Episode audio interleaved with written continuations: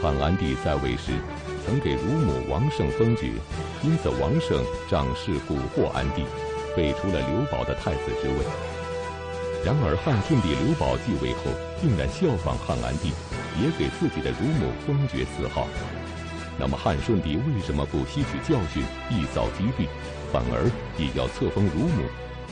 而拥立顺帝继位的宦官集团，此时又占据着怎样的地位呢？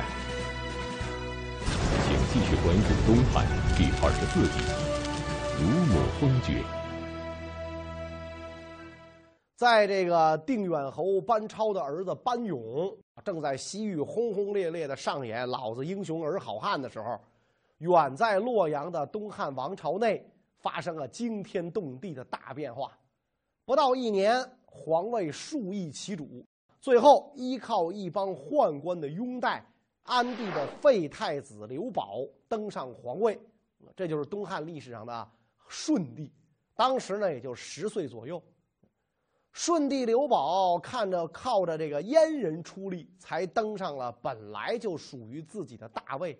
所以一上台，就要对这宦官们啊有所表示啊。这些人冒着生命危险、掉脑袋的危险跟着你，就是图个富贵。你不能让人家学雷锋做好事儿。所以一下十九个宦官都得以封侯。另外呢，提拔了一些个这个有名望的人啊，就像那个关西孔子杨震似的啊，怎么着你得拿这样的人来装点一下门面呢？那么当时提拔的这些个名人里边，有一位叫做于许。于许啊是个能人啊，施政打仗啊都是一把好手，文武全才。舜帝为了体现自己用才，就让这个于许呢当了主管监督京师和地方的监察官、司隶校尉。啊，于许在任上是兢兢业业。上任才几个月，啊，就上奏弹劾太傅、太尉这些尸位素餐、吃粮不当差的高官最后呢，让这些人呢卷铺盖点滚蛋了。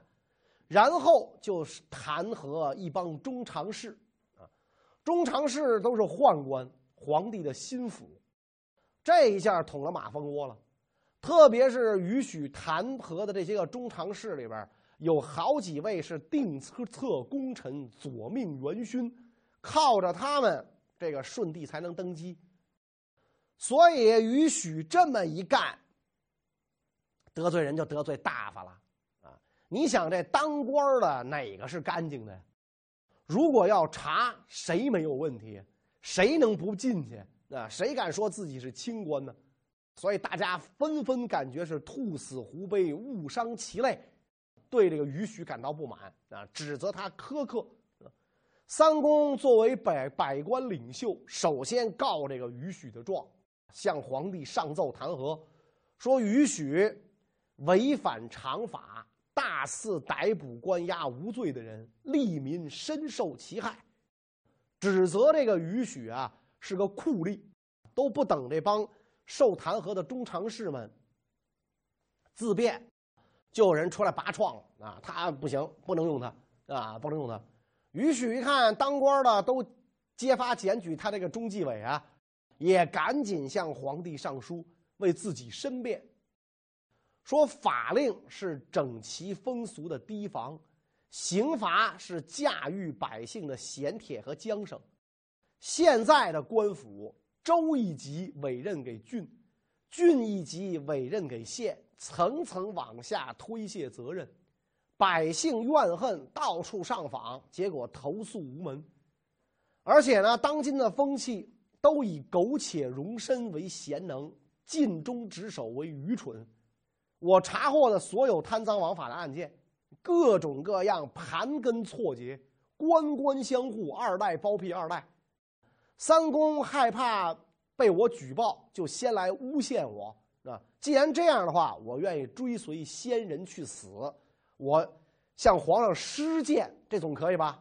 啊，舜帝我们讲年纪虽小，但他并不傻啊，所以你想他那么小小的年纪，他能够这个翻盘儿，那咸鱼翻身，应该不是个一般孩子啊。看了于许的奏章，觉得于许啊说的很有道理啊，所以呢没有对于许降罪，但是呢也没有把他被他控告的这些官员怎么样啊，等于就和了个稀泥啊，大家都没事完了是吧？各打五十大板都没事虽然朝中官员没能扳倒于许，但是皇帝的心腹宦官们却轻而易举的就让于许锒铛入狱。那么这些宦官们究竟利用什么方法加害于许的呢？皇上身边有一个中常侍叫张防，这家伙利用权势，经常受人请托，收受贿赂，贪赃枉法，卖贿赂公行啊，这么一个坏蛋。于许多次请求把他查办，但是呢，屡屡上书都得不到朝廷的批复啊，这个很自然。时间一长，于许就很生气了啊，什么意思嘛？皇上让我负责监察百官，现在可倒好，我监察完了之后没下文了，这有什么劲呢？啊，所以干脆，于许让人把自己啊捆起来。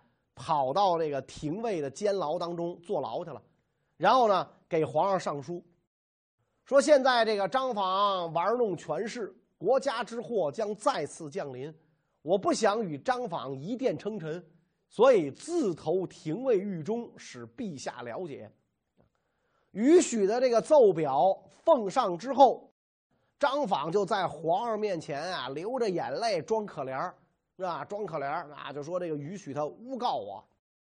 皇上毕竟这个觉得心疼张访嘛，啊，这些这靠着这些宦官，他才有今天嘛，啊，所以呢，皇上觉得张访是个可人啊，觉得允许多事儿，啊，允许就因此被免官，并且送去当苦役去了。允许都去当苦力了，张访还不肯罢休，还想加害允许。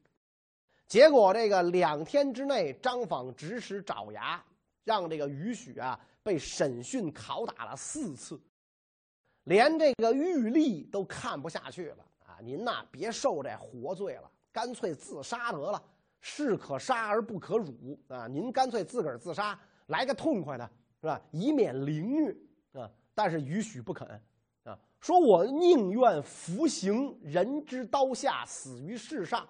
让远近的人都知道我是个忠臣，我死是被害的，我不声不响的自杀，谁能分辨是非啊？最后给我来一个自绝于党，自绝于人民，死有余辜，那哪成啊？我不自杀，是吧？我不自杀。就在于许惨遭宦官张访迫害的时候，另一位宦官孙成却在竭尽全力帮助于许洗脱罪名。那么，同样身为宦官，孙成为什么要反对张访而搭救于许呢？宦官孙成这个人，我们讲过，他实际上是扶顺帝上台、册命元勋之首。还有张贤，知道于许因为忠君遭罪，就相继上奏请求面见顺帝。当着这个顺帝的面，孙成就说了：“说陛下当初您跟我们一块起事的时候，您非常痛恨奸臣，深知任用奸臣会使国家倾覆。”对吧？您不就是因为奸臣进言，所以被废为晋阴王啊？要不是我们这帮人，您还就是一个普通王爷，说不定被他们害死了啊！现在您登基之后，却又自己纵容包庇奸臣，凭什么您责备先帝不对呢？私立校尉于许为陛下尽忠，却被捉拿关押；中常侍张防贪赃枉法，事实清楚，反而设计陷害忠良。臣金观天象，克星守雨林，这是宫里有奸臣的征兆，应该赶快捉拿张房下狱，以堵塞上天所降的灾异。下诏令允许出狱，赶紧把印绶归还给他。孙成说完，一抬头看见张房站立在舜帝背后，啊，于是大声呵斥说：“奸贼张房，为什么不下殿去？”张房虽然是皇帝亲信，但是不如人家孙承亲啊，惹不起孙承啊，所以孙这个张房迫不得已，只好小步快走，退入这个东厢房啊。孙承赶紧跟顺帝说：“说陛下，马上捉拿张房，不要让他去找你奶妈子求情。顺帝这个时候没主意了，毕竟小孩嘛，也不知道到底谁忠谁奸，就征求各位尚书的意见。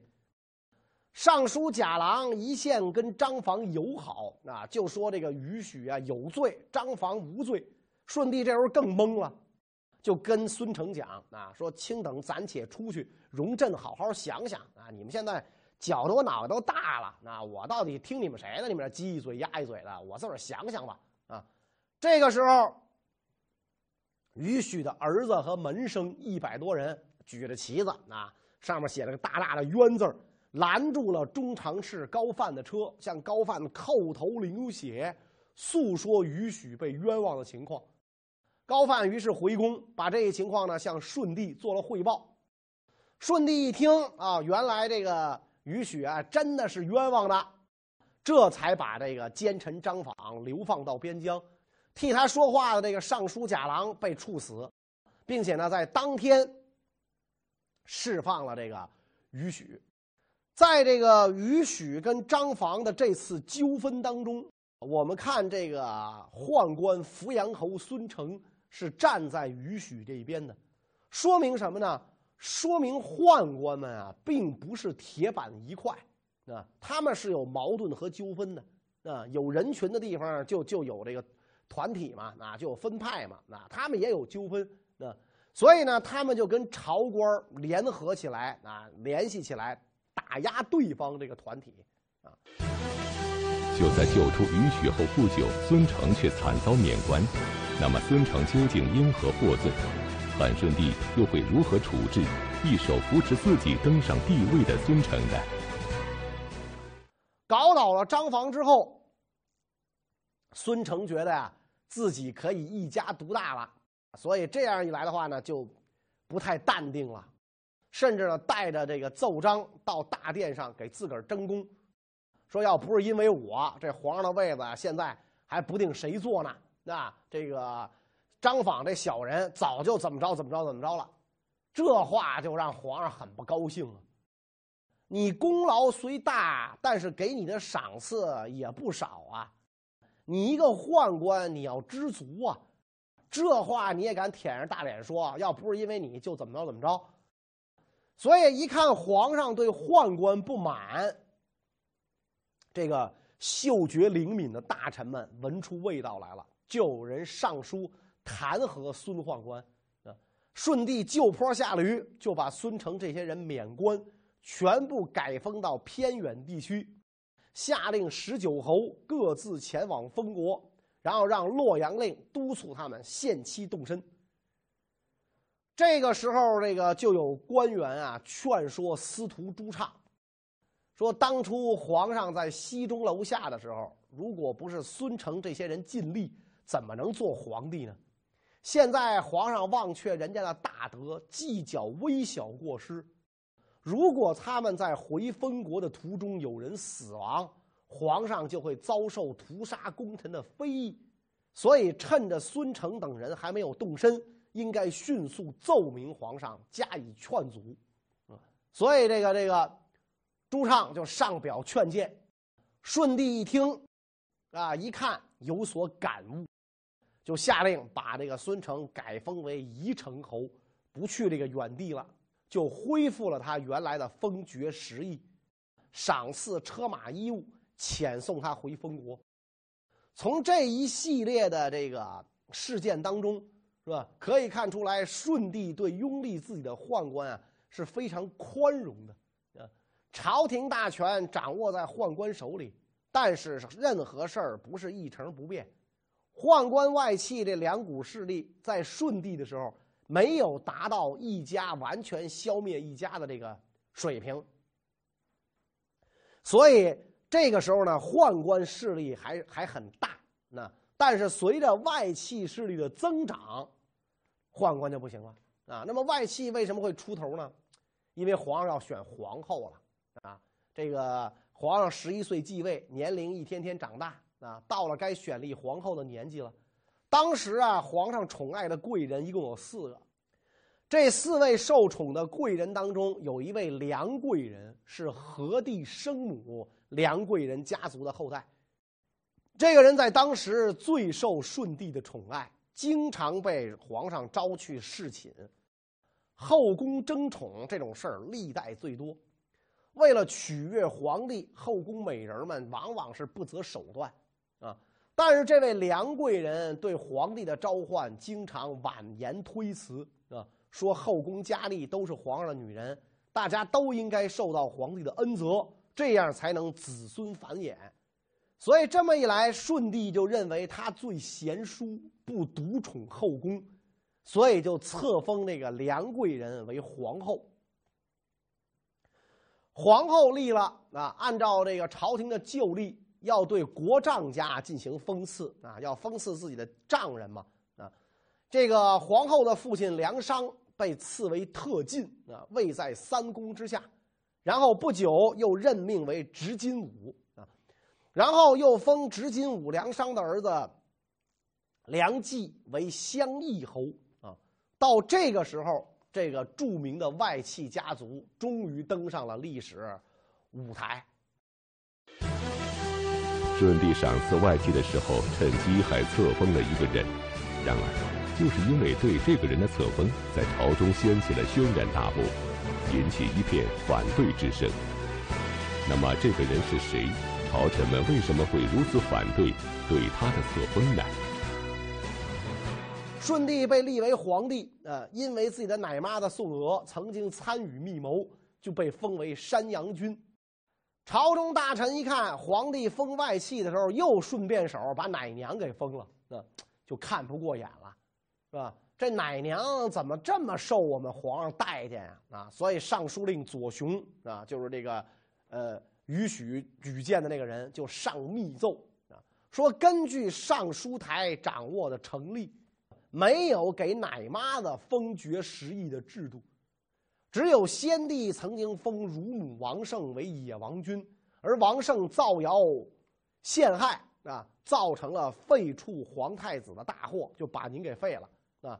他在世的时候遭到天下人诅咒，他死了之后，天下人无不拍手称快，夏桀、商纣贵为天子，但是呢。连奴仆都羞于与他们为伍，因为他们暴虐无道；伯夷、叔齐是卑贱小民，王侯争着与他们为伍啊，因为他们有崇高的品德。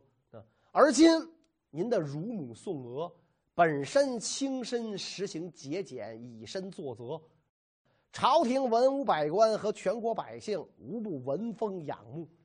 现在。您竟然要跟先帝封王胜一样封爵赐号，恐怕违背他本人的节操，不是他的夙愿。所以微臣以为，凡是人心，按理呀都不会相差很远。乳母也会于心不安，古今义理。梁冀的封爵不是紧要的事儿啊，该等到度过这段灾难时期，然后再讨论是否可行。左雄这段话。就是有名的捧杀，是吧？你要贬他，梁冀、宋娥不是个玩意儿，不能封，是吧？这个外戚奶妈子都跟你干。现在我捧啊，你们是道德高尚的人，是吧？你们肯定不会接受这个封爵的。这么一来，这个外戚就坐不住了，尤其是皇上老丈人梁商坐不住了，是吧？一看左雄抨击皇上奶妈子，捎带手把自己家里人给抨击上了。赶紧出面辞退了皇上给梁冀的封赏啊！这个不能要，是吧？我是你老丈人，你给我赏赐我接受，你小舅子就算了吧。而且梁商前后十多次给皇上上书，顺帝呢也被感动了，就收回了给梁冀的赏赐。没过多久，京都洛阳就又发生了地震。这些事儿在现在看都是正常的自然反应，但是在古代这是大事儿啊！上天对统治者的惩罚，你施政不善才会天降灾异，好让你悔过。那舜帝一看，哎呀，这坏了！老天爷对我不满意啊！皇上是天子嘛，啊，天的儿子啊，我爹现在不满意，搞不齐是我哪儿出了问题啊？于是下诏让三公九卿、朝廷大臣对朝政直言不讳提出批评。并向朝廷推荐纯真朴实之士。大家伙赶紧畅所欲言啊，畅所欲言。所以当时的这个有一个大臣叫李固，就站起来回答说：“从前先帝爷安帝破坏传统典章制度，赐给乳母王胜封爵，所以使得王胜得以兴风作浪，啊，竟至改变皇太子的继承地位，使陛下陷于危境，啊，亲遇艰险。现在。”陛下既然已经摆脱困境，高升帝位，天下百姓抬头张口，渴望善政啊，政治腐败到极点之后，反而容易成就中兴大业。稍微您一改，就中兴了，对吧？所以吧，往往末年天下大乱，光武皇帝才能成就中兴大业。诚然，更应该放宽胸襟，谋求实行善政。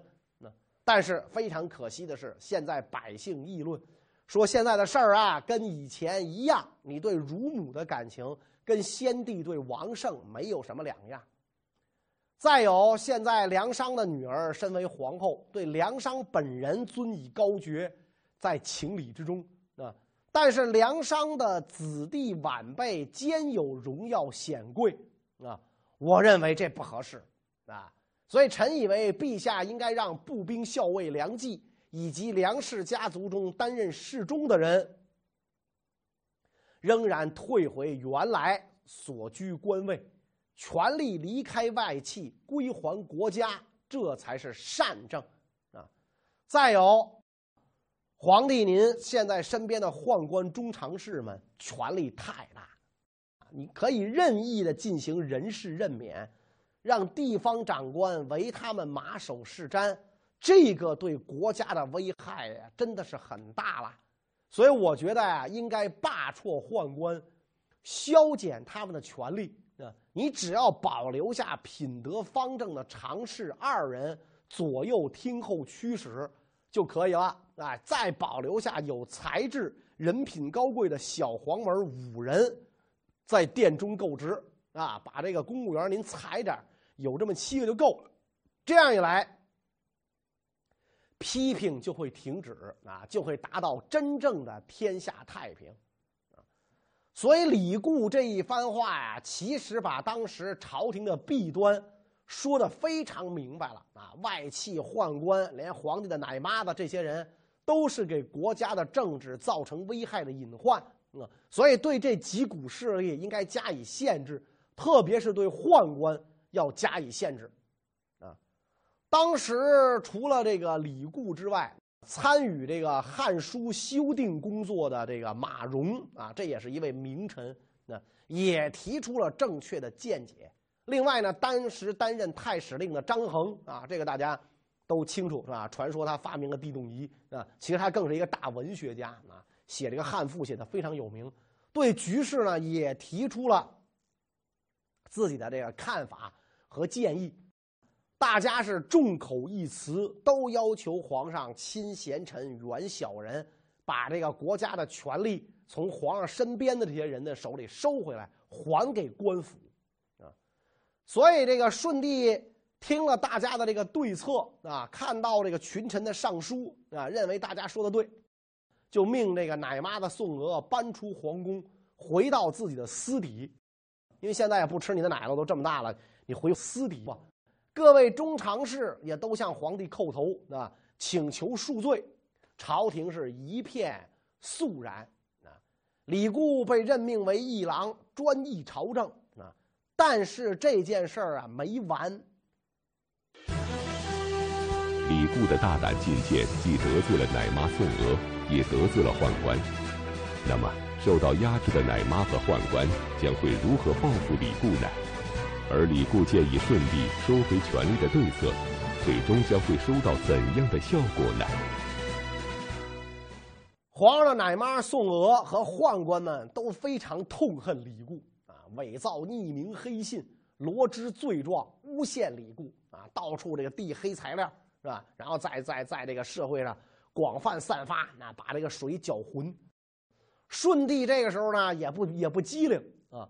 昨天还很赏识李固呢，今天就下令查办，而且呢，这个诏书没有经过上书台就直接下达了。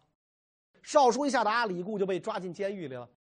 过了很久，通过皇二老丈人梁商居间调停，李固才被释放啊，调离朝廷担任县令。李固对这个朝廷啊是伤透了心了。啊，得了啊，我呀我也不当官了啊，文章千古事，仕途一时荣。我呀回去做学问去吧，就回到了故乡汉中。大儒马融。这个十分博学，精通经书，文辞优美。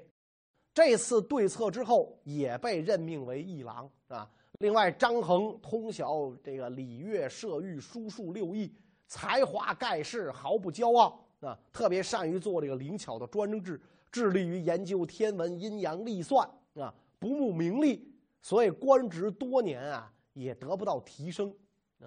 因此啊，这些人虽然都。这个倡议朝政清廉，但是呢没有用啊，没有用啊。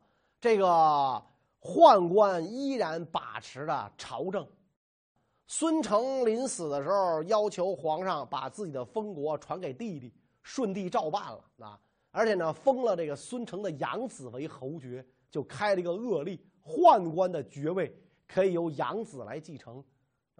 看到皇上如此信任这个宦官啊，让他们操纵朝政啊，所以正直的大臣们都表示不满，纷纷向皇帝上书啊，认为对宦官的赏赐太重，对皇帝不利，对国家不利。但是顺帝呢，就是不听。啊，这个宦官在当时给朝廷带来很大的混乱，特别是吏治的混乱，所以这个士大夫们啊。纷纷抵制，和这个结成清流一党啊，就包括李固啊、马融啊、张衡啊这些人都属于清流党人，但是他们自身的力量啊又不足以跟宦官抗衡，嗯，所以呢，他们就把希望放在了和皇帝比较亲近的外戚身上啊，因为外戚跟宦官有矛盾，希望借助外戚的力量扭转朝政，所以呢，他们就一致。认定皇帝的岳父梁商能干这事儿啊，能带着他们干这事儿啊。